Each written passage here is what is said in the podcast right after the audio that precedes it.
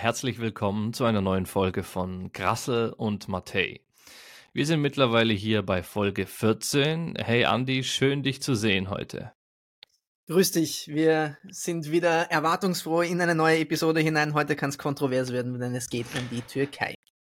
Kontrovers ist es hoffentlich immer bei uns. Du hast es angesprochen, wir wollen heute über die Türkei sprechen. Wir überlegen gerade noch so ein bisschen, wie der Titel lauten sollte. Wenn ihr das hört, dann werdet ihr schon festgestellt haben, dass wir uns für einen entschieden haben. Es soll aber heute so ein bisschen um die kontroverse Stellung der NATO gehen. Einmal wichtig für uns im Westen, Mitglied in der NATO, auch für die EU nicht unwichtig, in der NATO gleichzeitig häufig als Stiefkind genannt und dann immer wieder bekannt oder diskutiert, dass es auch einige Sachen macht oder Sachen äußert, die gegen das Interesse der NATO oder der EU sind.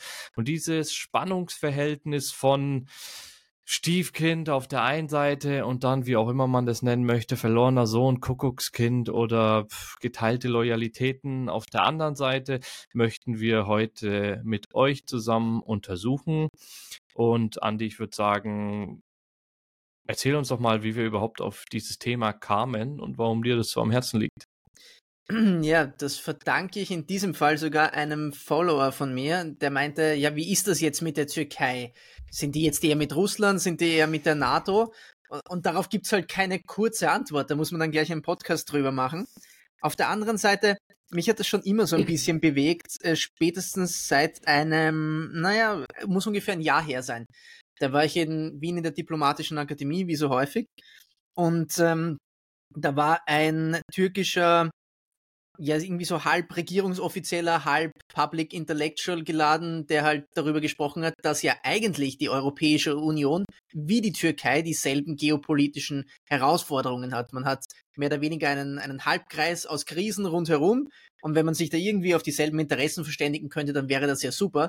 Was aber die Grundprämisse schon mal äh, nicht in Frage gestellt hat, dass das nicht zusammengehört, sondern dass das zwei verschiedene Player sind, dass die Europäer und die Türken eben nicht dieselben sind und dass auch die Türken innerhalb der NATO das absolute Recht haben, mit ihrer ja, zweitstärksten Armee innerhalb der NATO auch eigene geopolitische Interessen zu verfolgen. Und dadurch wird man halt so ein bisschen zum Ausbrecher aus manchen Themen, so wie die Franzosen halt auch manchmal ihre, ihre Eigengänge hatten, ihre, ihre Einfälle, die sie dann halt allein durchgezogen haben. So machen das die Türken halt heute. Und das führt dazu, dass sie halt ähm, ja auch mal da und dort anecken. Jetzt hatten wir die Thematik mit dem Schweden-Beitritt und du hast so viele interessante Sachen davor schon im Vorgespräch gesagt. Ich würde dich gleich jetzt lassen, nämlich das alles nochmal nachzuerzählen. Ja, gerne. Lass mal ein bisschen softer einsteigen, würde mich nämlich interessieren. Warst du mal in der Türkei im Urlaub und was ist vielleicht hängen geblieben? Zuletzt war ich im September und davor dreimal. Dieses Jahr? Und ist dort dann für dich als Österreicher alles so günstig, wie man immer hört? Kommt ganz drauf an. Grundsätzlich ja. Also speziell jetzt, äh, jeder Türke, mit dem ich gesprochen habe, hat darüber geschimpft, dass das Geld nichts wert ist und dass man gerne irgendwie in den Westen gehen würde. Was mir sonst noch sehr stark aufgefallen ist, ist eben dieser latente, ich würde es fast nennen, ähm, Hypernationalismus, hat mit Nationalismus europäischer Prägung überhaupt nichts mehr zu tun, ist täglich 24-7 eigentlich präsent. Und ähm, ein Hypermilitarismus würde ich auch feststellen. Also es kommt aus diesem patriotischen Geist und durch die staatliche Historie, die jetzt äh, 100 Jahre alt ist, also türkische Staatsgründung nach modernem Vorbild Atatürk 1923, kann man einfach im Zuge dessen, dass die Türkei immer um ihre Existenz gefürchtet hat, einen sehr starken Machtkorpus, einen Staat im Staat, sagt man auch in der Türkei, nämlich das Militär sehen, das auch eine riesengroße Bedeutung hat, wobei das Militär schon einmal stärker war. Es wurde von Erdogan ein bisschen beschnitten, denn wenn du gewählter Politiker bist und das Militär ist im Staat stark, dann hast du immer eine Machtkonkurrenz zu dir selbst und die möchtest du halt nicht. Du möchtest die Nummer eins im Staat sein, was er ja dann durch diesen äh, angeblichen Putschversuch 2016 auch irgendwie schaffen konnte, dass er sich gegen das Militär durchgesetzt hat und dann die ganze Führungsriege ausgetauscht hat. Jetzt habe ich sehr viel in sehr kurzer Zeit erzählt, aber das ist das, was mir auch optisch aufgefallen ist, dass das im Straßenbild sehr visible ist, in der Mangelung eines deutschen Wortes. Wie fühlst du dich, wenn du am Flughafen aussteigst? Ich meine, ich glaube, du hast auch ein, zwei Mal kritische Videos äh, zur Türkei gemacht. Hast du da irgendein Gefühl? Ich meine, du warst vor kurzem jetzt äh, auch im, im, im, Mittleren Osten. Da würde mich halt mal interessieren, wenn du hin und wieder kritisch dann berichtest. Mhm. Hast du dann in Länder wie Türkei oder jetzt in diesem Fall konkret, hast du in der Türkei dann minimal mulmiges Gefühl oder wie, wie gehst du damit um? Ich bin jetzt kein großer Fisch. Ich habe eher, ich muss e-, ehrlich sagen, was das angeht, ähm, ist mir in Wien ein bisschen unwohler, weil ich wohne in einer Gegend mit, ja, ich wohne in einer Gegend mit vielen Türken und äh, ich, ganz witzigerweise, davor, ungefähr eineinhalb, zwei Monate davor, bevor ich in der Türkei war, war ja hier ähm, große Wahlparty, weil Erdogan gewonnen hat. Unangemeldet natürlich, Sonntagabend irgendwie draußen, 10 Uhr, hupende Autos und so. Ich war als einziger Österreicher da drin und war live auf TikTok das war eigentlich so meine größte Risikosituation mit Türken gemeinsam, speziell äh, wohlwissend, was ich davor vielleicht darüber gesagt habe, was ihnen nicht gefallen hat. Äh, dieses Symbol war sehr häufig zu sehen. Es ist in Deutschland als Schweigefuchs bekannt, meint aber nicht das. Das ist der graue Wolf. Der graue Wolf, ähm, oder der Wolfsgruß in diesem Fall, steht für die grauen Wölfe. Äh, es ist eine Abordnung einer faschistischen türkischen Partei, die noch rechter steht als die von Erdogan die allerdings mitregiert.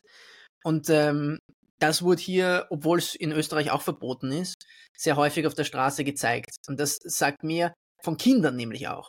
Also das, das hat mich am meisten schockiert, wie früh politisiert sehr viele Türken sind. Kann ich auch eine kurze Geschichte aus meiner Schulzeit erzählen. Wir hatten ein Mädel in meiner Klasse, die war Türkin und die war eigentlich sehr still, die hat sehr wenig gesagt bis ich irgendwann einmal, also ich, ich weiß gar nicht mehr, wie es dazu gekommen ist. Ich, elf, zwölf Jahre alt, red von Kurdistan und sie schnappt das irgendwie auf aus vier Metern Distanz und sagt mir, dieses Land gibt es nicht. Und ich denke mir so, okay, okay, hast im Geografie- und Geschichteunterricht kein Wort verloren bislang, aber das weißt du, das kannst du nur von zu Hause haben. Und ähm, ich meine, ich will jetzt, man hört eh schon raus, welcher Meinung ich bin, aber ähm, es ist, es ist anders. Es ist definitiv anders und es ist ähm, in der Richtung halt sehr nationalistisch geprägt, wie wir das, glaube ich, aus eigenem Verständnis nicht kennen. Was ist deine Wahrnehmung? Ich meine, du kennst die, du, du kennst die, die Türkei vielleicht auch aus der NATO, von offiziellem Wege und nicht von zivilistischem. Da auch, also aus der der, der NATO hat, hatte ich einige Berührungspunkte. Und der andere ist, ich bin sehr viel an, an Schulen unterwegs, im Raum Stuttgart auch. Und da ist der Migrationshintergrund aus Türkei kommend jetzt schon sehr, sehr hoch. Also ich habe mit vielen jungen Türken äh, zu tun. Also da habe ich so ein paar Erfahrungen. Jetzt einen Schritt nochmal zurück. Der Schweigefuchs, das interessiert mich nochmal, weil der ist verboten, so ähnlich wie der Hitlergruß? Oder wie kann ich mir das vorstellen? Ja, ist jetzt in, in Österreich, ich glaube auch in Deutschland verboten, ähm, aber natürlich nicht im, im, Verständnis von, wir sitzen in der Kindergartengruppe mm. und machen den hier, sondern wir benennen das auch als Wolfsgruß. Okay, verstehe.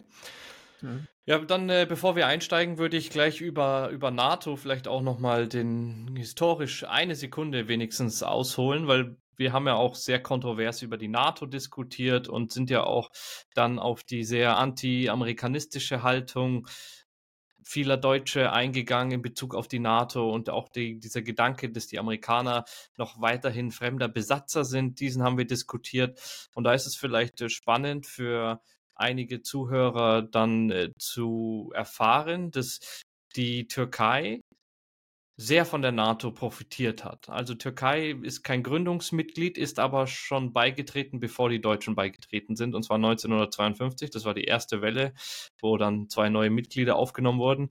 Und wir sind da Hochphase Kalter Krieg und äh, die Sowjetunion. war das zweite Mitglied? Das ist wichtig.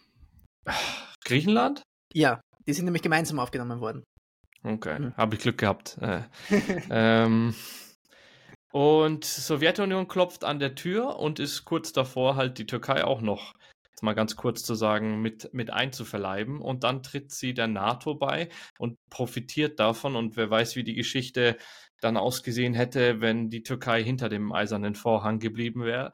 Aber das ist sie nicht. Sie ist der NATO beigetreten. Ich weiß nicht, hast du, sonst habe ich einen riesen schwarzen Fleck, wie es dann seit seit Mitglied in der NATO über Kalter Krieg äh, sich, sich weiterentwickelt äh, bis heute. Ich hm. bin dann erst so ab den frühen 2000ern on board. Äh, hast du ein, zwei Punkte vielleicht noch? Ja, ich würde sagen, die grundsätzliche innenpolitische Zusammensetzung der Türkei ist halt das Spannungsverhältnis zwischen Säkularismus und Islamismus. Sprich, sollte der Staat zusammen mit dem Glauben eine Rolle spielen oder sollte der Glauben und der Staat getrennt sein? Und äh, es war die Staatsdoktrin durch den Staatsgründer Mustafa Kemal, dass man sagt, nein, Islam und, und Staat müssen getrennt sein. Das ist äh, festgeschrieben. Das ist so. Und warum hat er das gemacht? Nicht, weil er jetzt grundsätzlich kein gläubiger Muslim gewesen wäre, sondern weil er der Meinung war, nur so können wir modernisieren. Wir müssen uns die, den europäischen Staaten, an den europäischen Staaten ein Vorbild nehmen. Das, das ist mit einhergegangen, dass zum Beispiel der Fes, das ist dieser rote Hut mit dem kleinen Bommel mhm. dran, äh, wurde aus dem öffentlichen Leben verbannt und es wurde stattdessen der Hut getragen und es wurde dann Anzug getragen anstelle des Kaftans und dann wurden äh, die Kopftücher in den öffentlichen Gebäuden verboten und so weiter. Aber ähm, es gibt eine Zweiteilung innerhalb der Türkei. Man nennt das die weißen Türken und die schwarzen Türken. Die weißen Türken sind die meistens von der Küste und aus den Städten, die halt säkularistisch und europäisiert leben. Bei denen machen wir dann Urlaub meistens. Genau, das ist das, was man in Antalya sieht oder in Bodrum oder in Izmir oder in Istanbul ist es ein bisschen anders, weil Istanbul relativ viel Zuwanderung aus dem ländlichen Raum hat. Da ist es 50-50. Aber dann gibt's eben auch die schwarzen Türken, das sind die aus Anatolien, die halt ähm, noch auch andere Musik hören. Die, die Unterscheidung ist, die einen hören ähm, eben so Pop und die anderen hören halt noch Arabesk mit, die, mit der Gitarre und so. Und das ist, ähm, diese Zweiteilung hat sich ja bis heute nicht aufgelöst. Und die waren immer, die Leute vom Land waren immer mh, hm, ein bisschen muslimischer. Und politisch war es auch so gesehen, dass, die, dass das Militär immer auf der Seite der weißen Türken gespielt hat. Und das hat dafür gesorgt, dass immer dann, wenn die schwarzen Türken vielleicht politisch einen Fuß in die Tür bekommen hätten, das Militär gegen die geputscht hätte und gesagt hat, das entspricht unserem säkulären Prinzip, der will Islamismus einführen, wir putschen den weg, dann geht's wieder für 10, 15 Jahre weiter, dann kommt dasselbe wieder. Und dann gab es einen Punkt in den 90er Jahren, mit einer überwältigenden Mehrheit hat der politische Ziel, ich lese ihn kurz vor, Necmettin Erbakan, er hat die Wahl gewonnen und das Militär hat einfach schon gedroht, wenn du jetzt die Macht tatsächlich übernimmst, dann putsch man dich weg. Und er hat verzichtet. Und dann ist aus dieser Bewegung, die er gegründet hat, die man auch Milli Görösch nennt. Milli Görösch ist ein Begriff, ist, ähm, steht, glaube ich, auf ähm, der Liste in Österreich, auch, glaube ich, in Deutschland an, ähm, an verfassungsfeindlichen Organisationen oder so. Oder, oder, also in die Richtung geht das das ist, man nennt das auch die islamistisch-nationalistische äh, Synthese. Also man nimmt nationalistische Themen, weil ohne Nationalismus geht Politik in der Türkei eigentlich kaum, und du nimmst dazu noch den Islamismus und verquickst das. Und wenn man sich jetzt äh, die Parteien, die aus dieser Milli-Görösch-Bewegung her hervorgegangen sind, wie unter anderem die AKP und im Weiteren auch die Neugründung der Partei von, von Erbakan, nämlich die Sadat anschaut und deren Wahlprogramm, dann möchte ich kurz etwas vorlesen. Da steht nämlich zum Beispiel drinnen, jetzt nur als ein Beispiel. Auf der Website der Partei finden sich Verschwörungstheorien zu Zionisten, Freimaurern, der CIA und dem Mossad. Website der Sadat-Partei. Er Erbakan wies darauf hin, dass der Zionismus die Weltwirtschaft ausbeutet und erklärte, auf jedes gekaufte Brot erheben sie Zinsen. Du glaubst, du kaufst nur das Brot und merkst nicht einmal, dass du dem Zionismus Zinsen bezahlst. Sogar die Backstuben werden mit dem Geld des, des Zionismus am Laufen erhalten. So hat sich der Zionismus die Macht des Geldes einverleibt. Mit Hilfe der Freimaurerorganisationen hat er sich menschliche Ressourcen angeeignet. Mit Hilfe beider Mächte werden wir seit 5700 Jahren ein Groß-Israel gründen, etc., etc., etc. Also, der Punkt ist jener, das sind keine Randthemen. Das ist das Zentrum mehr oder weniger, das, das, das, das hat Mehrheiten in der Türkei und so kann man sich ungefähr vorstellen, wie, ähm, wie Erdogan das, was er manchmal sagt, einfach auch in der, Tür in der türkischen Bevölkerung auf Resonanz trifft ja, und, und dort äh, anerkannt ist. Und das ist so, mit, mit Erdogan, mit seiner Amtsperiode war klar, die schwarzen Türken im Gegensatz zu den, zu den Weißen haben sich durchgesetzt und zahlen ihnen jetzt sozusagen alles heim, was davor war lösen mehr oder weniger das säkuläre Prinzip auf. Und das Letzte, was noch gefehlt hat, um sozusagen das, die alte Machtbasis, diesen Staat im Staat abzusägen, ist, das Militär zu beschneiden. Und dafür gab es, und man sagt jetzt, dass dieser Putsch vielleicht nicht nur ganz ähm, ja, natürlich passiert ist, sondern dass der vielleicht 2016 wurde. Mhm. Oder dass er, genau, oder dass er, dass er vielleicht ähm, inszeniert war, um eben das Militär und die Gülen-Bewegung, die dahinter gesteckt sein soll, dass die äh, ja beschnitten werden konnte von staatlichem Wege und somit gibt es eigentlich kaum noch Opposition. Jetzt hat er trotzdem die Wahl fast noch verloren, zuletzt, aber es ging sie noch irgendwie aus. Und das ist der Status quo, auf dem wir jetzt sind. Also das ist, das ist so das innere Verhältnis der Türkei. Feindschaft zu Griechenland und ähm, Feindschaft zum Zionismus, Feindschaft zum Westen, aber dann auch irgendwie Abhängigkeit davon, was irgendwie bekannt ist. Jetzt hast du einen Haufen Fachbegriffe oder Schlagwörter oder Abkürzungen äh, reingeworfen. Lass mich jetzt mal ein bisschen hinter dir aufkehren und ein ähm, bisschen für die Zuhörer aufklären. Säkularismus, den Begriff oder äh, Säkularisierung, da geht es eben um die nicht wirklich um die Trennung von Staat und Kirche, geht es mehr so um die ja, Verweltlichung, also so das Gegenstück, der Säkularismus, das Gegenstück zum, zur, zur Religion. Und man spricht in der Türkei oder man sprach in der Türkei recht lange vom sogenannten Laizismus. Das heißt, dass in der Politik oder in der Regierung eben dann Staat und Kirche streng getrennt werden sollen. Das heißt, die existieren beide, aber die Kirche hat keinen Einfluss dagegen äh, in die Politik. Im Gegensatz zum Säkularismus, wenn wir von einem säkularen Staat reden, hat die Religion grundsätzlich gesellschaftlich und sowas eine sehr zurückgestellte Rolle. Und das war auch eine Diskussion, die ich mit meiner Frau hatte. Die hatte jetzt im Studium eine Arbeit und musste sich dann eben um den Laizismus in, in der Türkei, also die Trennung von Staat und Kirche in der Politik, musste sie sich einlesen. Und sie hatte ein bisschen älteres Buch und da wurde eben noch drin geschrieben, dass seit der Gründung der Türkei, das ein sehr, oder seit, seit eben nach dem Zweiten Weltkrieg die Türkei ähm, sehr laizistisch, also wie du gesagt hast, mhm. Vorbild Europa, äh, europäische Staaten und sowas. Das Ganze wurde jetzt äh, aber ein bisschen unter Erdogan aufgelockert, der das Ganze schon wieder ähm, ein bisschen religiöser und ein bisschen weniger Laizismus. Genau, und da kommt dann auch gleich die, die nächste ähm, Abkürzung ins Spiel, die AKP. Und zwar ist es Erdogans ähm, Partei, die ist so ein mhm. bisschen ja, konservativer, aber auf jeden Fall islamisch, demo, islamisch-demokratisch. Also das ist so ähm, Erdogans Partei. Dann haben wir die, die PKK. Das ist sozusagen die Kurdenpartei, aber auch eine, eine militante Kurdenbewegung. Jetzt müssen wir halt vorsichtig sein und sehr präzise vor, formulieren. Und Kurden hattest du auch schon angesprochen. Die Kurden sind, wie soll ich das sagen, ein das größte Volk ohne eigenem Land. Also wir haben Kurden in vier Staaten. Das ist einmal so ein kleiner Kreis über Türkei, Südi, Türkei, Syrien, Iran, Irak. Über diese vier Staaten verteilen sich die Kurden und die haben Bestrebungen in allen Ländern so über die Ländergrenzen hinweg so ein eigenes Land, Kurdistan, auszurufen. Am erfolgreichsten oder etabliertesten sind sie im Irak. Dort haben wir im Norden von Irak hier dieses, wird unterschiedlich genannt, Irak-Kurdistan oder Autonomiegebiet. Ähm, äh, Kurdistan im Irak. Dort hat die irakische Regierung sozusagen erlaubt, dass die so ihr eigenes ja, wie soll man das denn nennen? Autonomiegebiet, Bundesland, wie auch immer haben. Die haben da auch eine eigene Regierung, eigenes Parlament und die haben vor allem eine eigene Militär. Und das sind dann die sogenannten Peschmerga, das sind also kurdische Militärs oder die die Streitkräfte der Kurden im Irak. Und diese Peschmerga, auf die kommen wir später bestimmt nochmal zu sprechen, weil die werden unter anderem von der Bundeswehr immer noch seit 2015 ausgebildet. Nur so ein bisschen, um hinter dir herzukehren. Ich sehe aber, du mhm. hast schon äh, wieder Anmerkungen. Ja. Ähm, dann hau mal raus. Nur, nur ein Punkt.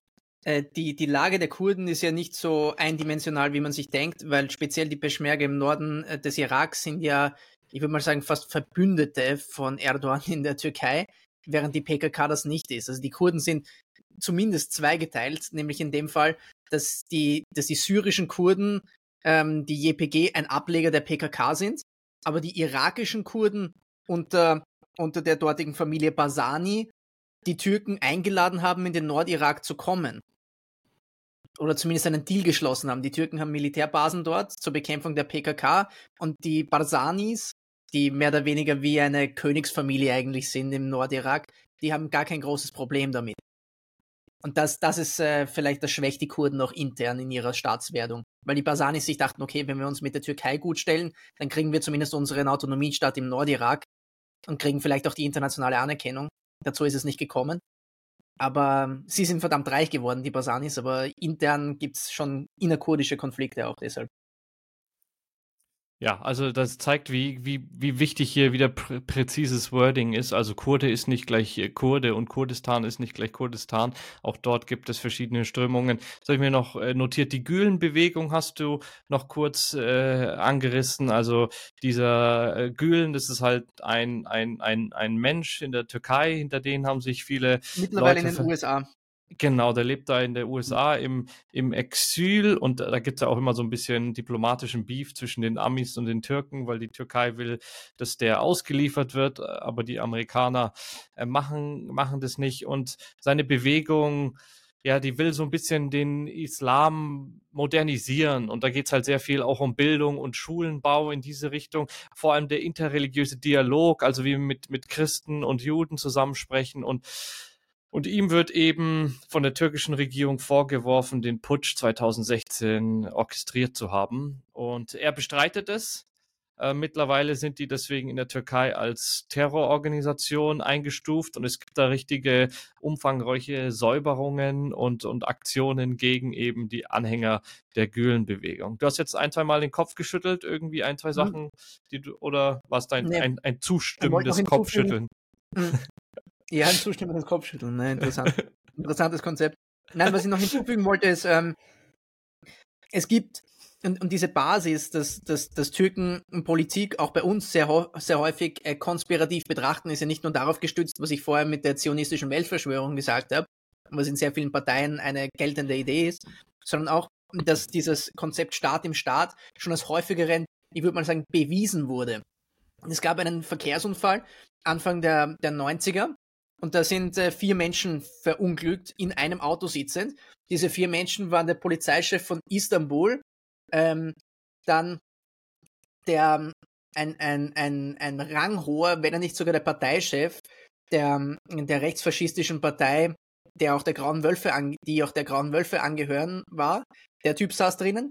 Ein anerkannter Mafia-Boss und irgendein Typ vom Militär. Das ist natürlich ähm, Wasser auf den Mühlen von Menschen, die sagen, in der Türkei gibt es einen Staat im Staat und keiner kann ihn so genau betiteln, aber wenn solche Dinge passieren, hat man dann wieder einen Beweis dafür.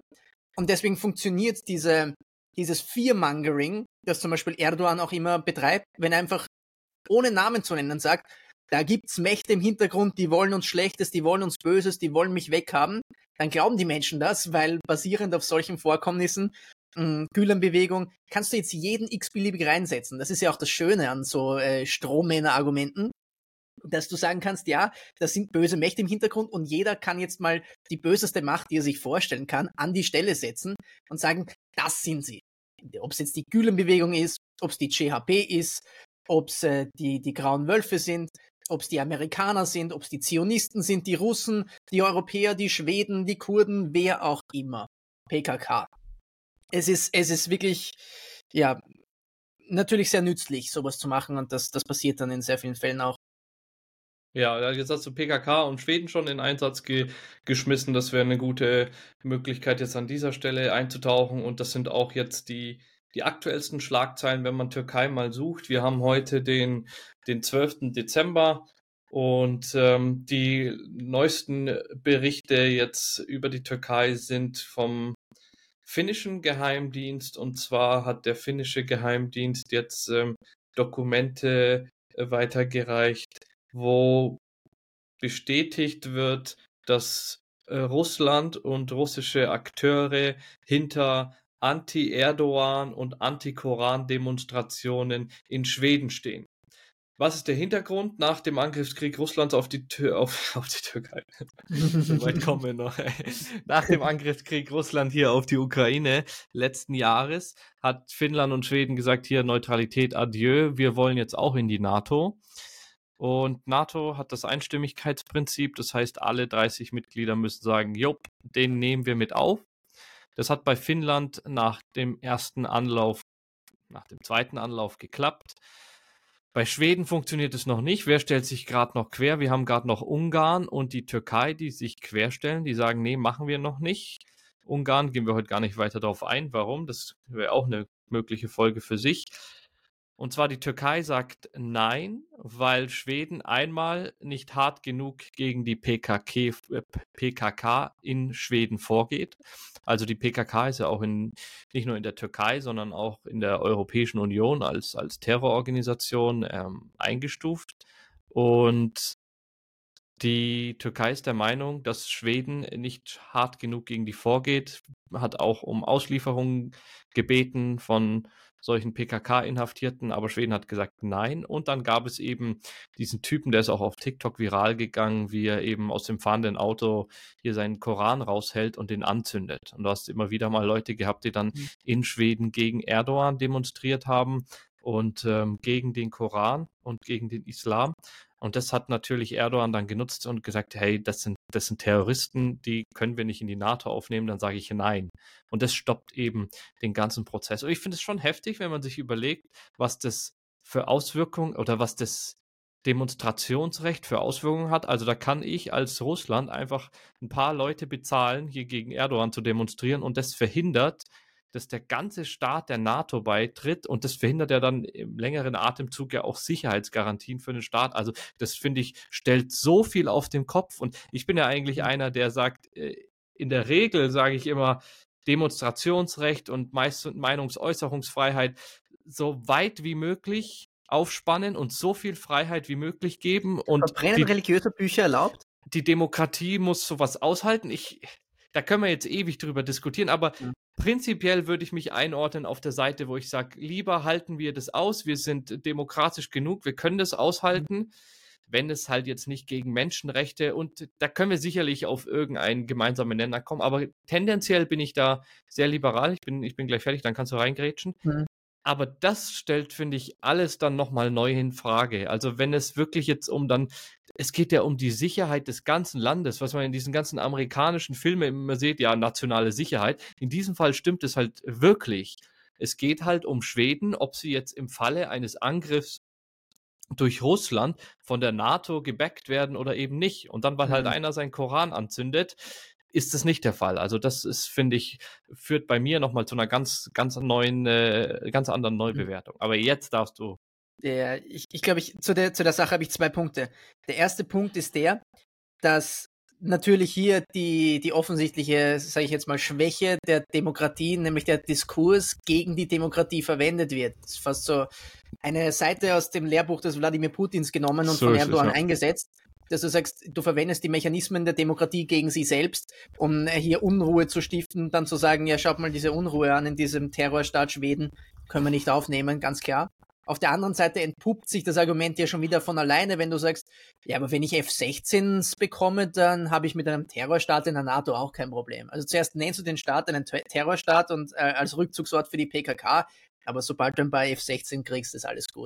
Also dann, dann, dann ist eh klar, was gespielt wird. Ich glaube, dann ist es auch für den Letzten offensichtlich, dass dieses Argument des Terrorstaates rein der Sache gilt und nicht wirklich ernst gemeint ist. Ja, also F-16, gleich das nächste räume ich mal hinter dir auf. Das sind diese mhm. topmodernen amerikanischen, oder sage ich mir mal, die, die modernsten Kampfjets, die es derzeit der Öffentlichkeit bekannt sind, die es äh, derzeit gibt. Und die türkische Luftwaffe hat eben noch ein paar Defizite dann in, bei den Kampfjets und möchte da eben neue haben. So, die wurden schon vor einigen Jahren eigentlich der Türkei äh, zugesagt. Was hat die Türkei dann aber gemacht? Die hat sich äh, russische Flugabwehrsysteme vom Typ S-400 gekauft. Und das ist halt so ein Paradigmenbruch gewesen. Also das ist halt wirklich, damit hast du einen, einen intensiven Austausch auf militärtechnischer Basis zwischen Russland und einem NATO-Mitglied der Türkei und Einblicke in NATO-Systeme. Deswegen hat die äh, haben die Amerikaner gesagt, unter diesen Bedingungen gibt es hier von uns sowas nicht, weil dann würden ja äh, F-16 von den Amerikanern gebackt, zusammen mit S-400 von den Russen gebackt irgendwie zusammenarbeiten und Russland hätte Einblicke in, die, in, in, in, sag ich mal, oberflächliche Einblicke in die, in die fortschrittlichste Militärtechnik der Amerikaner. Deswegen haben die gesagt, nee, machen wir nicht. So, und jetzt hat Biden gesagt, okay, du kriegst von mir deine F-16. Er kann es halt nicht alleine entscheiden. Also es geht da wirklich um richtig viele. Ich glaube, es sind 20 Milliarden äh, Dollar, die da im, im, im Spiel sind, um, um so viele ähm, F-16 und die ganze Technik und Ausbildung, was man sich kauft. Mhm. Biden muss es aber durch den Kongress winken. Also der Kongress muss es auch noch zustimmen und da sitzen wir gerade fest. Die Türkei sagt weiterhin, ja, mein Nein für, für für Schwedens NATO-Beitritt, bis ich die F-16 bekomme sagt er einerseits. Auf der anderen Seite sagt er, ja, also ich bin ja dafür, aber bei uns hat es auch demokratische Strukturen und ich glaube, es hängt gerade im Auswärtigen Ausschuss und sowas. Und da, da war es ganz witzig. Jetzt hast du nämlich diese Grauwolfe oder wie heißt diese Partei? Dieser, dieser Schattenkoalitionspartner eben von ja. der AKP, der noch noch bisschen rechter ist. Und da war mhm. interessant, da habe ich ein Interview von deren, deren Chef und deren Typ im, im Auswärtigen Ausschuss äh, mit angehört. Er wurde gefragt, unter welchen Bedingungen er denn einem Schweden NATO-Beitritt zustimmen würde. Und du glaubst nicht, was er auspackt. Er spricht halt einfach vom Nahostkonflikt und sagt, erst wenn Frieden zwischen Palästina und Israel ist und das Land halt aufgeteilt wurde und Palästina seinen eigenen Staat hat, erst dann wird Schweden der NATO beitreten. Also dachte ich mir, Digga, okay, wie kommt er jetzt damit mhm. um die Ecke? Das, das, das, dann, das ist ja sozusagen seine Gefängnisfreikarte, dass es nie einen NATO-Beitritt mhm. gibt. Also da sind mir die internen Strukturen und Machtverhältnisse auch zu wenig bekannt, dass ich, dass ich jetzt mit Sicherheit behaupten kann, wenn Erdogan das will, dann kann er das durchsetzen. Oder wenn dieser kleine Koalitionspartner sagt, nee, will ich nicht, dann kann er das verhindern. Ah, also die, die, haben schon reale Macht. Also die, die MH, wir reden von der MHP. Ne? MHP sind die mit den grauen Wölfen, aber MHP heißt die Partei. Ähm, aber interessant ist für mich auch, also Gut, wenn sie jetzt die Palästina-Karte spielen, dann wird es nie zum NATO-Beitritt äh, der Schweden kommen, das ist klar. Aber angenommen, es ist so einfach, als ein paar F-16 zu schicken, die natürlich von den Amerikanern kommen, dann wird für mich natürlich die Hauptfrage sein, was wollen die Amerikaner jetzt im Gegenzug eigentlich von den Schweden haben, wenn sie sie freikaufen? Weil das, das will ja nicht, Biden macht das ja nicht, weil er, weil er die Schweden so gern hat oder weil er so gern zu Ikea Köttbullar essen geht, sondern ähm, da, da wird da wird sicher auch noch einen Handel unter der Hand geben. Da bin ich mir zu 100% sicher. Abgesehen davon, es hängt ja nicht nur an der Person Biden, sondern an dem ganzen Staatsapparat. Und jemand hat mir vorgeschrieben, übermorgen am 14. Dezember, also wenn ihr die Folge hört, war es schon in der Vergangenheit, äh, wird Joe Biden ähm, einem Misstrauensvotum, einem Impeachment äh, sich entgegenstellen müssen, was wahrscheinlich nur die Republikaner, die Republikaner zustimmen würden. Also ich gehe davon aus, er überlebt das. Ansonsten reden wir vielleicht gar nicht mehr vom Präsident Joe Biden zum Zeitpunkt der Veröffentlichung dieses Podcasts. Andere Sache, was die Türkei. Ja, lass mich angeht. da bitte noch kurz rein, ja, weil du hast bitte. gesagt, äh, was sich die Amerikaner von den Schweden erhoffen. Äh, wenn mhm. sie es nicht schon bekommen haben oder wenn es nicht sag ich mal, so offensichtlich ist, dass wir den Wald vor lauter Bäumen nicht sehen, weil Schweden hat eine sehr schlagkräftige Streitkraft und hat auch eine überragende Luftwaffe. Und allein dafür, um die Nordflanke der NATO zu sichern, das wäre so viel Lastenteilung, die dann auf, auf Schultern der mhm. Schweden mhm. ähm, auf einmal gehievt wird und da ist nicht mehr so viel, dass die Amerikaner das alles alleine machen müssen, müssen sie immer noch zum größten Teil, aber es ist auf jeden Fall ein großer, starker äh, Verbündeter, der dann dort mit an der Grenze Russlands steht. Das ist der eine Punkt. Und der zweite, ich bin jetzt auch nur beim, beim Recherchieren drüber gestolpert, dass die mhm. Tage erst ein Sicherheitsabkommen zwischen den skandinavischen Ländern, aber vorrangig eben zwischen Schweden und den Amerikanern unterschrieben wurde, die den Amerikanern erlauben, alle schwedischen Militärstützpunkte in Schweden mitzunutzen. Ja, und dann, na, jetzt, jetzt, ich höre ich hör alle unsere anti-amerikanistischen Zuhörer gerade in, in ihrem Auto jubeln. Ich hab's gewusst und jetzt werden sie auch noch Schweden besetzen und sowas. Kann man sicherlich drüber äh, diskutieren, aber ähm, das ist auf jeden Fall wieder ein Fuß in der Tür für die, für die Amerikaner und ja, ob es noch Hinterzimmerversprechen mhm. gibt oder was auch immer, das, das yeah. bleibt abzuwarten. Lass mich jetzt das Thema F16 noch, noch beenden, weil das die, die Schweden ich, haben ja. doch auch ziemlich gute Militärgeheimdienste, oder was, was Informationen über Russland angeht. Korrigiere mich, falls ich, falls ich einem Irrglauben auflege. Ja, also wenn sie gut wären, dann dann, oder wenn es schlechte Geheimdienste wären, dann könnte ich jetzt viel dazu sagen, aber ich, ich, ich weiß, ich, ich weiß von. Äh, Geheimdienste profitieren nicht. davon, geheim zu sein, gell? Das ist ja das Problem damit. Ja, also ich könnte es mir vorstellen, dass die natürlich. Ja. Es geht vor allem auch um die Informationen, die die Marine, also die, die Seestreitkräfte der Schweden dort haben. Mhm. Momentan ist das ist das, das, das, hier das Baltische Meer noch die Ostsee. kein genau, die ist noch kein mhm. NATO-Binnengewässer. Und es wird noch nicht alles komplett 100% transparent zwischen mhm. der hier See, Seestreitkräften mhm. mitgeteilt. Mhm. Und ähm, das heißt, es gibt jetzt noch in, in, im, im schwedischen, sage ich mal, Überwachungsraum, gibt es noch Orte, da können halt jetzt, keine Ahnung, russische U-Boote oder Schiffe mhm. durch die Gegend kräuchen und fleucheln, äh, ohne dass das die Amerikaner oder die NATO wissen. Sobald die aber mal dann in der NATO sind, wird das, wenn es nicht jetzt schon alles geteilt wird, wird es ähm, wird, wird dann alles transparent geteilt und dann ist es ein mhm. NATO-Binnengewässer mit, sag ich mal, gläsernem See, wo mhm. man wirklich durchgängig beobachten kann, wo sind jetzt äh, die, die, die, die baltische Flotte der, der russischen Marine. Mhm. F-16 noch äh, zur Landung bringen, und zwar auch jetzt diese Woche Medienberichte oder letzte Woche Medienberichte an die Oberfläche geraten, wo äh, sich ähm, türkische Diplomaten in Europa auf auf, sag ich mal, Partnersuche gehen oder eben Anfragen stellen. Und zwar machen die sich Sorgen, was passiert, wenn sie den F-16 nicht bekommen, den modernsten Kampfjet der Welt wollen sie jetzt eine Ausweichlösung oder eine Fallback-Option. Und zwar ist das der Eurofighter in seiner neuesten Generation. Die neueste Generation, die, die jetzt auch ähm, von der Bundeswehr genutzt wird oder jetzt die Bundeswehr dieses Update bekommt, die dann auch wirklich diese im elektromagnetischen Spektrum nochmal ein richtiges Level-Up und hier Streamline erhalten haben. Und das fragen die jetzt nach und Eurofighter ist ja ein Konsortium, also mehrere Länder, die da mitmischen und von allen bräuchtest du die Genehmigung. Es ist irgendwie Spanien, Italien, äh, England und Deutschland, glaube ich. Und äh, die Engländer haben schon gesagt, jo, machen wir.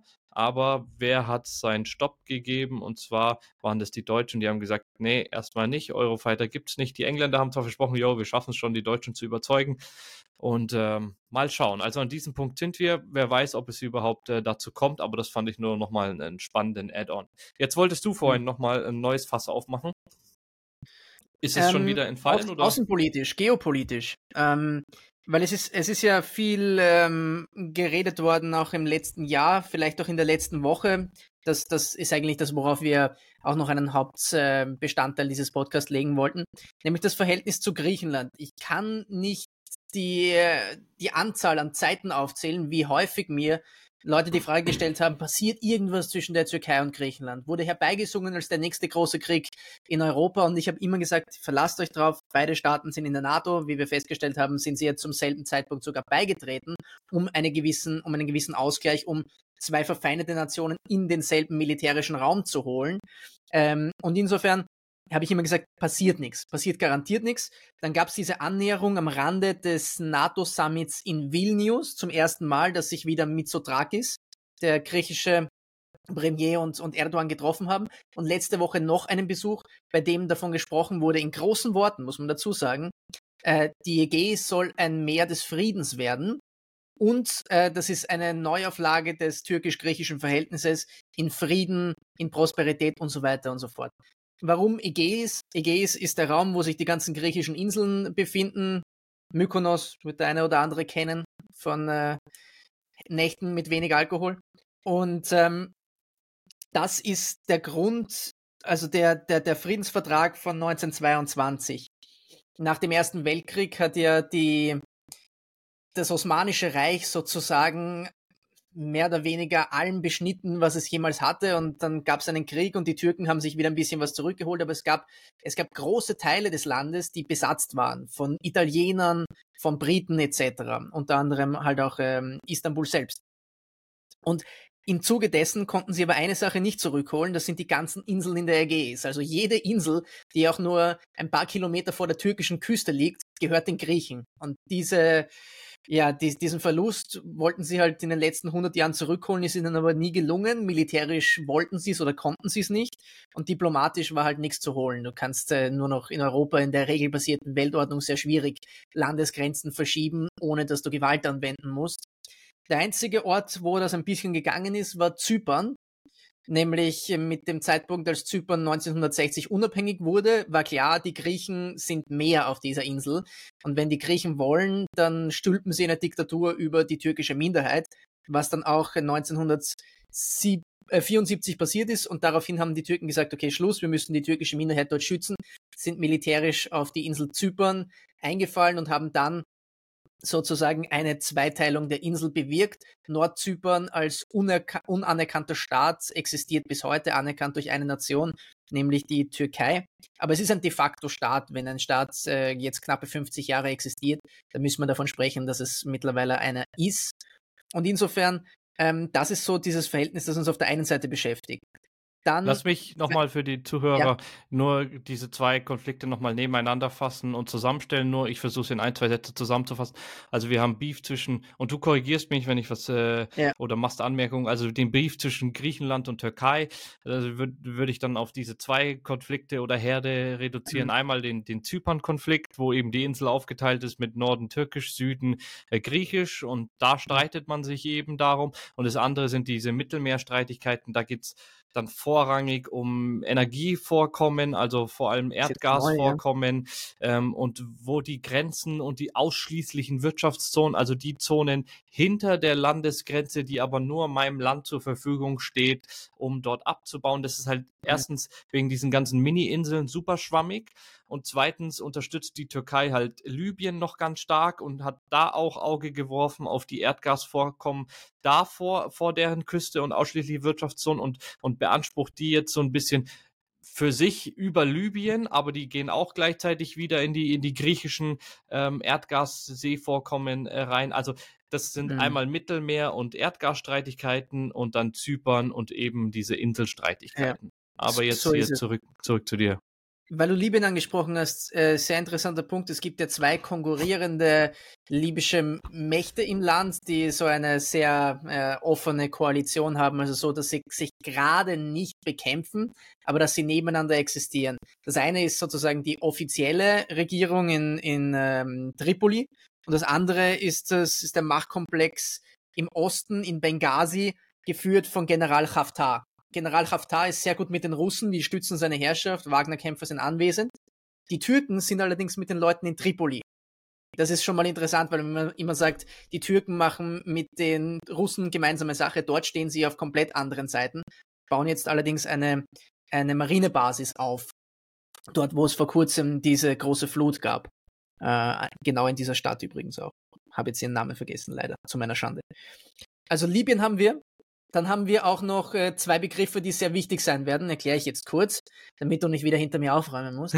Das eine ist der Neo-Osmanismus. Soll heißen, schon allein architektonisch von der Idee her die Nostalgie des Osmanischen Reiches, als man einmal groß war, so typisch geschichtsrevisionistisch, sich die alten Gebiete zurückzuwünschen, ist auch ein Teil der erdoganistischen äh, Politik.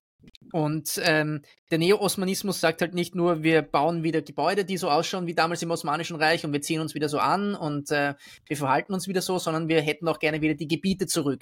Wenn man jetzt die Maximalerstreckung des Osmanischen Reiches anschaut, bis vor die Tore Wiens zu einem gewissen Zeitpunkt, äh, aber auf jeden Fall halt alle muslimischen Gebiete am Balkan, wie Bosnien, wie Albanien, dann sieht man dort schon den geopolitischen Einfluss jetzt, kann man nicht wegleugnen, dass sie da eine größere Rolle spielen wollen und eben auch dort, wo sich die türkische Armee in den letzten zehn Jahren festgesetzt hat, im Norden Syriens durch den syrischen Bürgerkrieg begünstigt. Wir haben über den Norden Iraks gesprochen, durch mehr oder weniger einen Deal mit den kurdischen Basanis. Wir haben darüber gesprochen, dass es in Katar, oder haben wir noch nicht, aber mache ich jetzt, dass es in Katar äh, eine türkische Militärbasis gibt. Die Rückkehr an den Persischen Golf war ein großes Ziel der Erdogan-Regierung und man hat sozusagen die Schwäche Katars oder den Umstand, dass Katar das Stiefkind der, der Golfstaaten war, weil man gesagt hat, hey, wir wollen mit denen, wir, wir blockieren die jetzt diplomatisch, wir machen den Luftraum zu für katarische Flugzeuge, weil die die Muslimbruder unterstützen und wir machen das nicht. Also wir sind die Emirate, Saudis, Bahrain. haben sie Katar für Jahre ausgehungert, bis ins Jahr 2021. Das ist der Grund, warum Etihad und äh, die Emirates so eine riesengroße Fluglinie wurden, aber die Qatar Airways sich nicht wirklich durchsetzen konnten, weil sie den Luftraum nicht nutzen konnten. Und die Türken waren sozusagen die einzigen, die gesagt haben zu Katar, wir unterstützen euch in dieser schweren Phase, haben dann dort eine Militärbasis eröffnet und waren auch für die Polizeidienste während der Fußball-WM dort zuständig. Und dann gibt es den zweiten Begriff, das ist der Panturanismus, sprich alle der Volksgruppe der Turkvölker angehörenden Volksgruppen bis nach Sibirien hinein, aber vor allem in Zentralasien und Aserbaidschan, die gehören zu uns und wir gründen eine Gruppe der panturanistischen Staaten. Das ist die mit dem ähm, hellblauen Hintergrund und dem Sichelmond drauf. Da gehört interessanterweise auch Ungarn dazu, obwohl sie eigentlich kein Turkstaat sind. Und die treffen sich einmal jährlich und versuchen da gemeinsame Politik zu machen. Die Türken verstehen es noch nicht so wirklich, sich in Zentralasien durchzusetzen, aber der größte außenpolitische Erfolg in dem Sinn war der Gewinn ähm, von Bergkarabach durch Aserbaidschan durch türkische Unterstützung. Und äh, jetzt ist man eben sehr nahe an dieser panturanistischen Idee, wir wollen eine direkte Landverbindung zwischen Aserbaidschan und der Türkei, sodass wir dann über das Kaspische Meer in die anderen turanistischen Staaten ohne diesen Block Armenien hinkommen. Und ähm, fehlen jetzt noch 20 Kilometer. Entweder durch einen Deal oder durch einen Krieg kann man das vielleicht ähm, irgendwie bewerkstelligen. Da gibt's, äh, werde ich sicher mal irgendwann auf meinem TikTok-Channel drüber sprechen, weil das ist so ein bisschen mein Steckenpferd. Aber die beiden Begriffe muss man, was die türkische Außenpolitik angeht, kennen. Panturanismus, Panosmanismus oder Neo-Osmanismus. Hier würde sich auch anbieten, dann noch ein, zwei Sätze über das Engagement in, in Afrika, nachdem wir Zentralasien mhm. und Mittlerer Osten ein bisschen angesprochen haben. Also wir haben ja auch äh, türkische Soldaten in Libyen stationiert und, was viele vielleicht gar nicht erwartet hätten, in Somalia. Also sind da 2000 mhm. türkische Soldaten stationiert und Somalia wird auch ein, ist auch ein extrem wichtiger Exportpartner ähm, jetzt von der Türkei. Also da wird, ähm, werden sehr viele Waren hingeliefert und deswegen ist man dort unterwegs und grundsätzlich hat auch die Türkei großes Interesse in Afrika und das spielt vielleicht hier in die Karten des des, des neo-osmanischen Gedankens. Dort sieht sich halt die Türkei stark als Vertreter oder vielleicht sogar Schutzmacht der muslimischen äh, Länder. Und dort sind mhm. wir, du kannst gleich nochmal über die Fluglinien ein bisschen äh, was sagen in der Türkei oder die Airlines. Gleichzeitig sind die in der, in, in Afrika nämlich eine, eine große Softpower und bauen sehr viele NGOs und Bildungseinrichtungen, mhm. Koranschulen. Man muss immer sagen, die NGOs sind, sind zum größten Teil immer ähm, islamisch gegründet oder muslimisch äh, motiviert. Mhm. Also da ist hat die Türkei auf jeden Fall durch seine einmalige geopolitische äh, Stellung mit wirklich die Tür zwischen Asien und, und Europa oder, der, oder Afrika und Europa vielleicht auch noch, ähm, da diese wichtige Funktion mhm. und hat schon früh erkannt, Afrika ist, ist wichtig und ähm, ich will mich als Schutzmacht der Muslime dort äh, suggerieren. Mhm gelingt ihnen auch im Übrigen. Also ich will die Geschichte mit der Turkish Airlines gar nicht mehr erzählen, weil die habe ich, glaube ich, schon erzählt. Der Punkt ist vielmehr der, ähm, ich hatte in den Emiraten auch Gelegenheit, mit Leuten zu sprechen, die aus Afrika kommen. Und wollte halt von denen wissen, so, wen siehst du denn? Also jetzt mit einem Kamerunesen beispielsweise und mit jemandem aus, wo war er nochmal her? Aus Ghana wen empfindet ihr denn als geopolitische Bedrohung, als Freund, als Feind? Und die Antwort war ganz klar, Frankreich und die USA. In der Reihenfolge mögen wir nicht. Und ich sag äh, zum netten Herrn, glaubst du, dass die Russen für euch bessere Ideen haben? Wollen die euch wirklich gern oder wollen die nur eure Ressourcen? Na, mit Russland haben wir kein Problem. Russland ist überhaupt kein Problem. Und dann schießt er eben noch hinten nach, und die Türken, die können auch ruhig kommen. Überhaupt kein Problem mit denen. Also das Ansehen, das sie genießen, ähm, ist ein überwiegend gutes. Und darauf kann man natürlich, kann man natürlich etwas aufbauen. Jetzt ist es natürlich so, dass äh, Jahrhunderte von wir lernen ihnen die englische oder französische Sprache in afrikanischen Staaten nicht aufgehoben werden können. Also ich gehe nicht davon aus, dass in 20 oder 30 Jahren ähm, die Senegalesen äh, Russisch und Türkisch sprechen werden, das nicht. Aber ähm, die Firmen, die dort die Rohstoffe abbauen und äh, die Airlines, die dorthin fliegen, werden vielleicht halt Aeroflot und, ähm, und Turkish Airlines sein. Hm. Wenn wir schon von Soft Power äh, sprechen, fand ich im Rahmen der Recherche jetzt super interessant. Also es gibt wohl so ein türkisches Netflix, äh, so ein türkisches Netflix und das ist halt massiv beliebt in Afrika. Also, das ist, weißt du was? Ähm, türkische ähm, so Daily Soaps ähm, die richtig sind schon, ich kenne die, die beim, ja, ja, beim Barber, dann beim Balkan, türkischen Barber manchmal. Die sind am Balkan total beliebt. Selbst, also man muss sich vorstellen, es gibt, glaube ich, kein Land, das die Türken so sehr hasst wie die Serben. Passionate.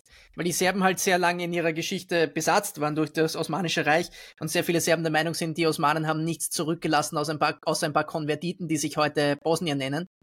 Ähm, und dennoch schauen sich die türkische, türkisch, türkische Daily Soaps fast täglich an. Die Russen machen das auch. Die lieben das. Es gibt, es gibt in, das erzähle ich jetzt, weil es so lustig ist.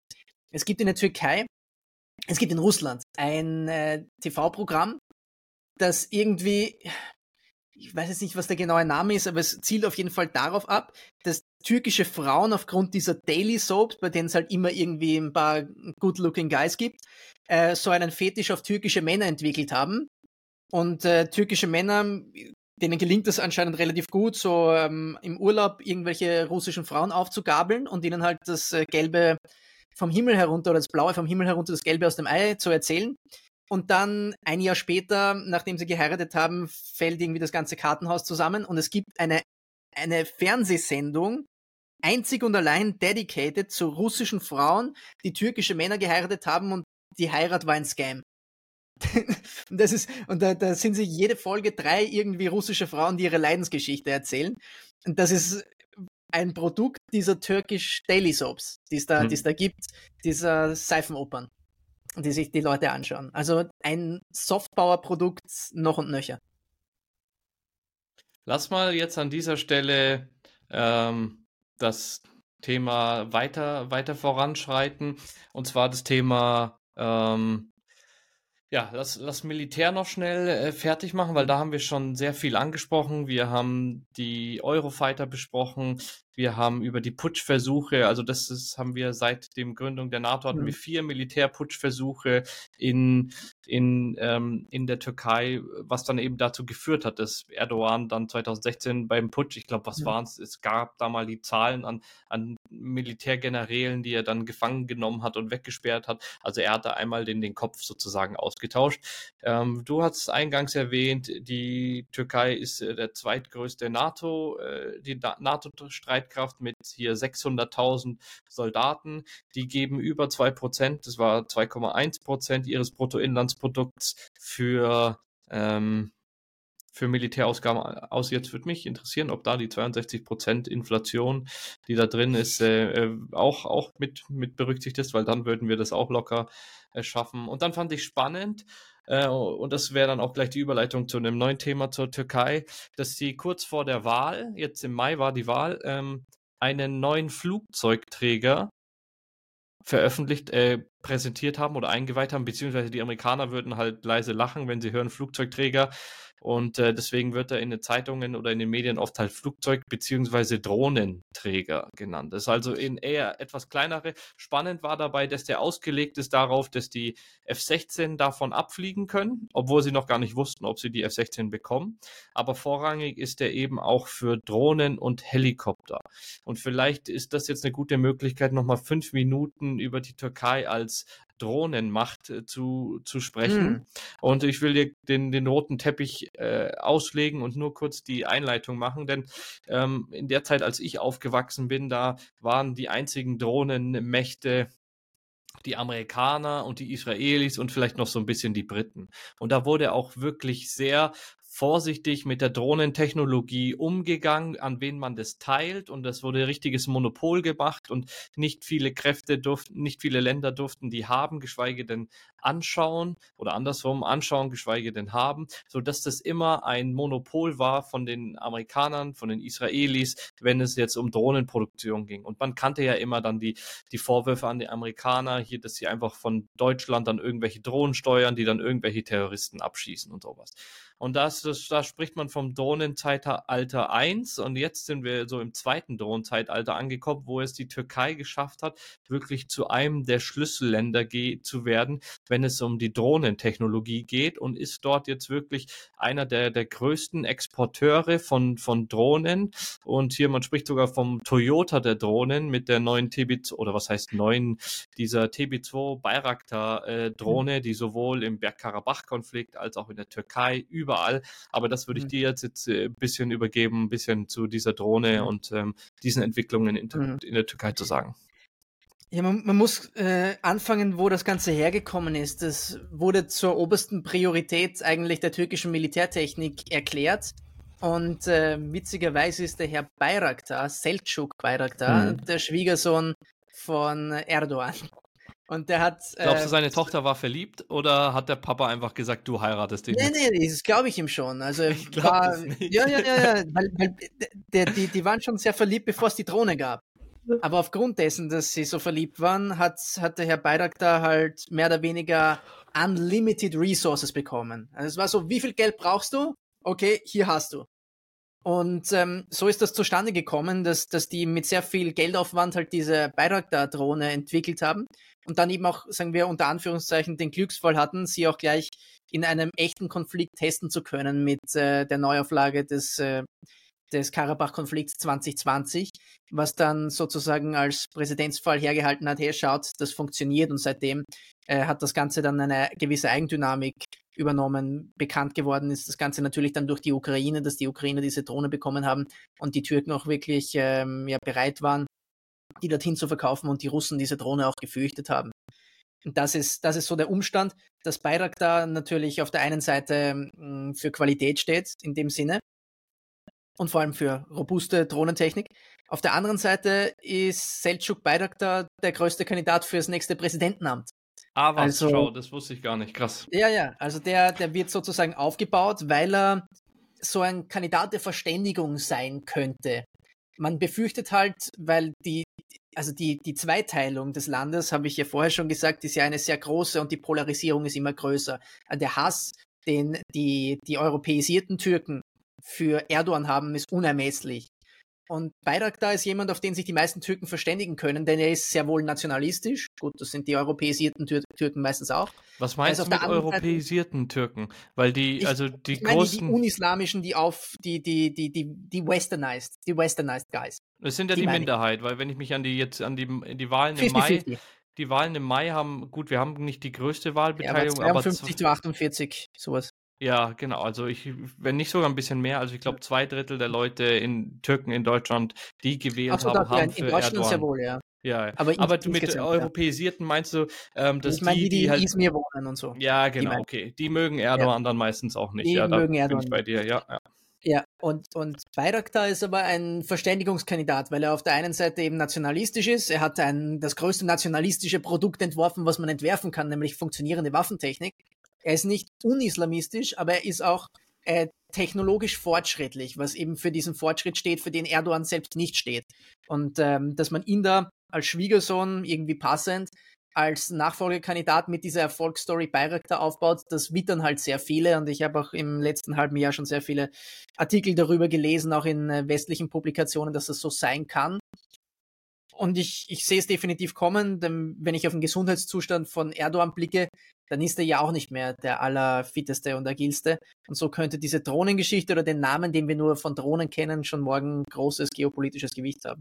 Ja, also mich erinnert dieser Typ, sein Schwiegersohn, immer heftig an Elon Musk, auch wenn man hier auf sein Unternehmen schaut und Interviews von dem Unternehmen und so, das ist halt übelst so ein hipster, aufstrebendes Unternehmen und die holen sich schon die Zwölfjährigen von den Schulen und gehen an die Universität und wollen halt wirklich die klügsten Köpfe. Ich fand es noch interessant, wie diese ganzen, man hat versucht wirklich das Volk hinter dieses Thema Drohnen zu bringen und wir haben halt allein die, die Bayraktar-Drohne wird in, in 40 Länder weltweit verkauft. Da ist es scheißegal, ob die sich an Menschenrechte halten oder nicht. Also der macht seinem Sohn, seinem Schwiegersohn gar keine äh, Exportbeschränkungen und er hat auch dem Militär nur erlaubt, von dieser Firma Drohnen zu kaufen, diese Drohnen. Also das ist halt mhm. halt im Militär dann auch schon wieder ein, ein, ein Monopol. Und man hat eben, am Anfang hat er damit äh, viele so Propagandafilme gemacht, wie er halt dann, keine Ahnung, einmal auf die, äh, hier auf den Herrn Gülen schießt, auf, mit, mit den Drohnen, äh, mit so riesen Schützenscheiben, wie die Drohne dann irgendwie auf so ein Gülen-Porträt von, von, keine Ahnung, ein paar hunderten Metern Entfernung schießt. Ähm, mhm. Spannend, es wurden extra so Apps im App Store für Smartphone-Spiele programmiert, wo dann, ähm, wo es um den Drohnenkampf geht, gegen hier Kurden in Syrien oder Anti-Regierungs äh, hier äh, gegen Oppositionelle und sowas. Da, da wurde es wirklich das Thema Drohnen salonfähig gemacht. Und es gab dann einen Haufen Messen, wo die Leute Dein Wäschetimer ist zu Ende. Alexa, stopp den Wäschetimer. ähm, es gab dann hier so, so Messen, wo die Leute dann massenweise hinkommen und dann fliegt eine Drohne und zeigt dein Gesicht auf 4K, während sie über dich drüber fliegt und sowas. Also das war richtig so eine Offensive, um das ein, eigene Land auf das Thema Drohnen einzuschwören und einzuschwören und es hat halt funktioniert und die Hälfte der, der, der Militärexporte lässt sich auf, äh, auf Drohnen zurückführen und kritisiert mhm. wurde ja an dieser Bayraktar-Drohne oder kontrovers an dieser ist, dass ist zwar ein türkisches äh, Produkt, aber es ist noch massiv eben auf die Technologie von Zweit- und Drittländern äh, angewiesen. Also allein die Optronics zum Beispiel von den Amerikanern, das sind ja Panzerabwehrraketen, mhm. ähm, die dort dran gebaut sind, diese Tandemladung, das ist unter anderem die, die wir zum Beispiel in unser, unserer Panzer, in der deutschen Panzerfaust drin haben, die ist damit drin und das wird halt kritisiert, dass er damit wirklich gegen Kurden oder Opposition, die beschießt mit eben deutscher Technologie, also es ist halt noch zusammengebastelt von ihm, aber mhm. er ist angewiesen auf, auf mhm. die Lieferanten. So viel zu. Noch, zum, ah ja, und die haben den weltweit ersten Kampfquadrocopter. Also das ist so eine kleine okay. DJI-Drohne, der dann für mich als Infanterist ein Traum. Der kann halt dann mit dem Maschinengewehr fliegt halt so eine, keine Ahnung, ein Meter große DJI-Drohne dann hinter dir her. Und ey, das ist halt nice. Also das spart halt massiv Blut. Also da sind die toll am, am mhm. investieren. So, jetzt zu dir. Ja, äh, Mali. Ma Mali hatte die Ehre, als Stellvertreter für die Wagner-Gruppe, so sagt man, bei der Türkei Bayraktar-Drohnen zu kaufen, die sie dann im nächsten Zug, als sie geliefert wurden, gleich Wagner weitergegeben haben. Also das steht mal dafür, an welche Länder die liefern und dass die eigentlich nicht viel Sorge haben, wo die dann im Endeffekt landen. Also Spannend. wahrscheinlich, wenn wir uns ein bisschen Mühe geben und das Geld hätten, könnten wir eine Bayraktar-Drohne kaufen über irgendwelche Drittländer. Wird ja viel gemacht. Für die Ukraine gab es so Projekte, wie viel mhm. Bayraktar-Drohnen man für die spart. Aber wenn jetzt Wagner Bayraktar hat, dann frage ich mich, wie lange wir warten, dass Bayraktar TB2 auf Bayraktar TB2 Russland-Ukraine-Krieg äh, aufeinander schießen. Was heißt aufeinander? Das geht gar nicht. Mhm. Aber eben dort gegeneinander fliegen. das finde ich auch noch eine äh, interessante Entwicklung, weil im, im, ersten Jahr des Krieges hat die TB2 Bayraktar-Drohne schon eine etwas größere Rolle im Russland-Ukraine-Krieg äh, gespielt. Jetzt eine geringere, oder? Ja, jetzt fast gar keine mehr. Ich erzähle gleich warum, aber da gab es halt auch dieses hier ukrainische Lied, hier Bayraktar-Drohnen-Lied, was die dann selber geschrieben haben, von Militärs gesungen, ging echt richtig gut ins Ohr. Ich muss mir die gleich nochmal anhören. Aber seitdem äh, Russland auch seine Luftwaffe benutzt, um eben die Flughoheit in der Ukraine weiter aus, ein, einzusetzen und das halt mit eigenen äh, Kampf, Kampfjets auch macht, spielt die Bayraktar-Drohne dort, ähm, Bayraktar-Drohne dort keine, keine Rolle mehr. Also man sieht fast keine Drohnenaufnahmen mehr mhm. im Gegensatz zum Anfang des Krieges, als die massiv ähm, geflutet wurden. So mhm. viel zu den äh, Drohnen. Ich glaube, da haben wir nochmal einen guten Rundumschlag gemacht. Jetzt äh, sind wir schon wieder bei über eine Stunde. Deswegen ja. lass nochmal vielleicht zusammenfassen, was das mit uns zu tun hat und ähm, warum es für uns wichtig ist, dass die Beziehungen zur Türkei laufen, dass es dort friedlich ist und, und so weiter und mhm. so fort. Und eins der, der, der neuesten Entwicklungen, und das hat auch mich überrascht in der Recherche, ist das BAMF, also das Bundesamt für, für, für Migration, ähm, hat die neuen Zahlen von November veröffentlicht. Und bis jetzt waren immer die Syrer die meisten Flüchtlinge, die nach Deutschland kommen, mit so knapp 11.000 und dann, dann halt die, Afghanen, Af und dann die. Afghanen, genau. Und seit November ist jetzt auf Platz 2 und zwar ganz knapp vor Platz 1. Erst dachte man Platz 1, es gab einige Zeitungen, die haben mhm. berichtet, sogar Platz 1, dass die meisten Flüchtlinge aus der Türkei kommen. Also nicht aus der Türkei kommen, sondern Türken sind. Jetzt mhm. fragt man sich, hä, Türken und doch kein sicher, äh, sicheres Herkunftsland, die werden doch alle hier, hier ab, abgeklatscht und dann wieder zurück. Ja, du hast viele sogenannte Lira-Flüchtlinge, die kommen wegen der Inflation. Du hast einige, die kommen wegen dem Erdbeben, was jetzt Anfang des Jahres war, wo du, keine Ahnung, deine 50.000 Toten oder also dieses heftige Erdbeben. Mhm. Und du hast einige Kurden, die kommen, die sagen halt, die werden politisch verfolgt und die kriegen dann auch teilweise ähm, sogar Asyl. Also das ist eine neue Entwicklung. Dann können wir sehen, also manche prognostizieren, dass im mhm. Dezember ähm, die Syren, äh, syrischen Flüchtlinge vielleicht abgewimmelt werden von den, ab, äh, hier überholt werden von den türkischen Flüchtlingen, mhm. dass wir dann bald mehr Türken haben. Und äh, in der im Thema Migrationspolitik spielt natürlich die Türkei eine, eine große eine große Rolle für die Europäische Union, weil sie so ein bisschen als der Türsteher Europas dasteht. Also die werden bezahlt, die Türkei kriegt einen mhm. Haufen Geld von der Europäischen Union und dafür haben die so vier Millionen Flüchtlinge dort äh, in der Türkei festgehalten oder wie auch immer man das nennen möchte, die dort aufgefangen werden, die ganzen afrikanischen Flüchtlinge. Also das wird immer so spaßeshalber mhm. gesagt, die Türkei ist der Türsteher Europas, der selber aber nicht in den Club rein darf. Also ähm, und natürlich, das hatten wir auch jetzt ein, zwei Mal in der Geschichte, dass dann Erdogan droht, die Grenzen zu öffnen, wenn ihm keine mhm. seine Wünsche nicht erfüllt werden oder wenn er nicht noch mehr Cash dafür kriegt. Also das ja. ist natürlich dann beim Thema Migration spielt die Türkei auch nochmal eine sehr wichtige ja. Rolle für uns. Ja, also ich muss auch sagen, dass die, äh, die Flüchtlinge aus dem arabischen Raum im Straßenbild in Istanbul sehr klar ersichtlich sind. Also man merkt, dass viele da sind. Ähm, Übrigens, die Türkei hat mittlerweile mehr Einwohner als Deutschland. Also, äh, Wirklich? Wie viele sind geschätzt 88 Millionen. Ach, krass. Und das, das steigt ja, gut, natürlich. Die Flüchtlinge fallen die da mit rein? Ja. Okay, ja, das ist äh, spannend. Sind da schon, schon mit eingerechnet, aber auch eine höhere Fertilitätsrate, ist auch klar.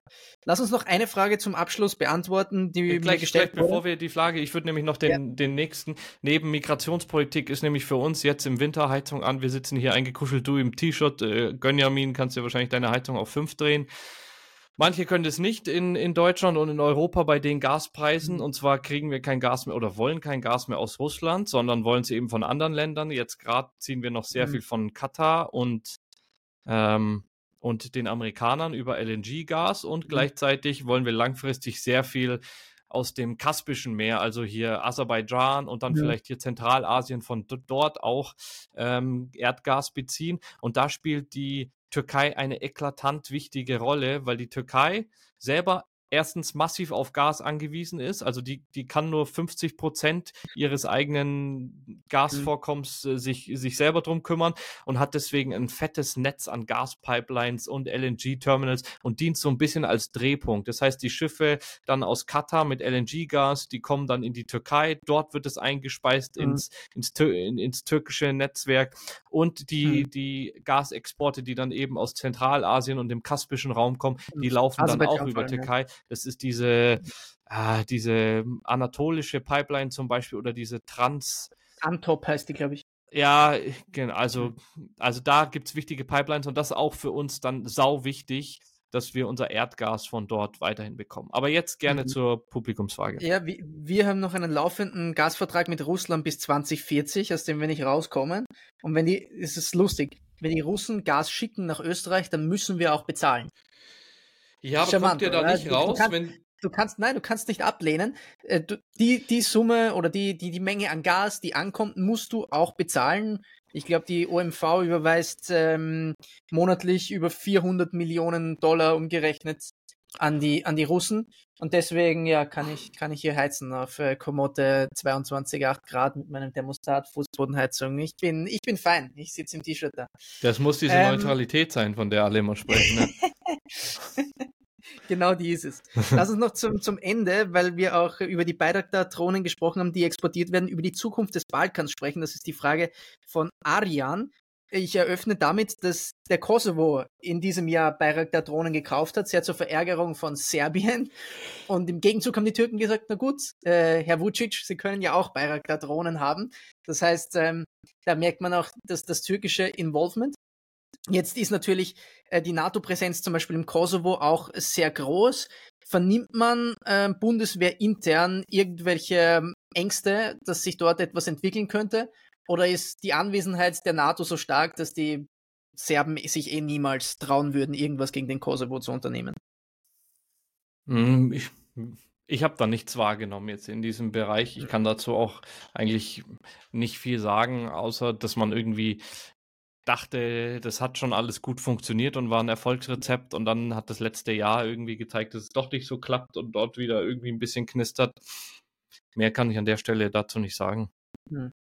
Ja, also ich glaube auch in, in Bezug auf Bosnien, wenn, wenn eben jetzt äh, mehr Leute beginnen, so wie Erdogan oder wie Putin, die Mechanismen der Demokratie, die man eigentlich im guten Wissen eingeführt hat, dann gegen sie zu nutzen, dann ist es äh, zum Beispiel die, die Bestrebungen von Milorad Dodik, äh, sich da irgendwie seinen eigenen äh, Staat mit dem Namen Republika Srpska herauszulösen aus Bosnien ist eine Möglichkeit, dass sich die Serben abspalten im Nordkosovo ist eine Möglichkeit, dass der Kosovo keine internationale Zustimmungen mehr bekommt, also dass mehr oder weniger die Anerkennung bei 125 Staaten plus ein paar, die die Anerkennung wieder zurückgenommen haben, liegen und sich in den letzten Jahren diesbezüglich nichts mehr tut, ist halt ein schlechtes Zeichen. Das heißt, im Endeffekt ist es eine festgefahrene Situation, aber ich glaube eine festgefahrene Situation, mit der alle irgendwie noch gerade leben können. Deswegen denke ich nicht, dass sich am Balkan in nächster Zeit viel tun wird. Gut, wenn sonst nichts mehr ist, dann äh, sagen wir Danke fürs Zuhören und ähm, wie gesagt, jede Woche die Aufforderung immer gerne liken, gerne fragen, gerne äh, Interaktion auf sämtlichen Kanälen. Wir sind ja auf vor allem auf TikTok auch zu finden, aber auf allen Podcast-Plattformen wie Spotify, wie Apple Podcasts, wie Amazon Music, dieser, was es Zwei Leute, glaube ich, hören da, aber die dafür mega treu auf Amazon Podcasts. ähm, also da hat es gelohnt, ja. Auf jeden Fall. Ja, dann ähm, mit, dies, mit diesem Aufruf hm, sage ich danke fürs Zuhören und äh, bis bald.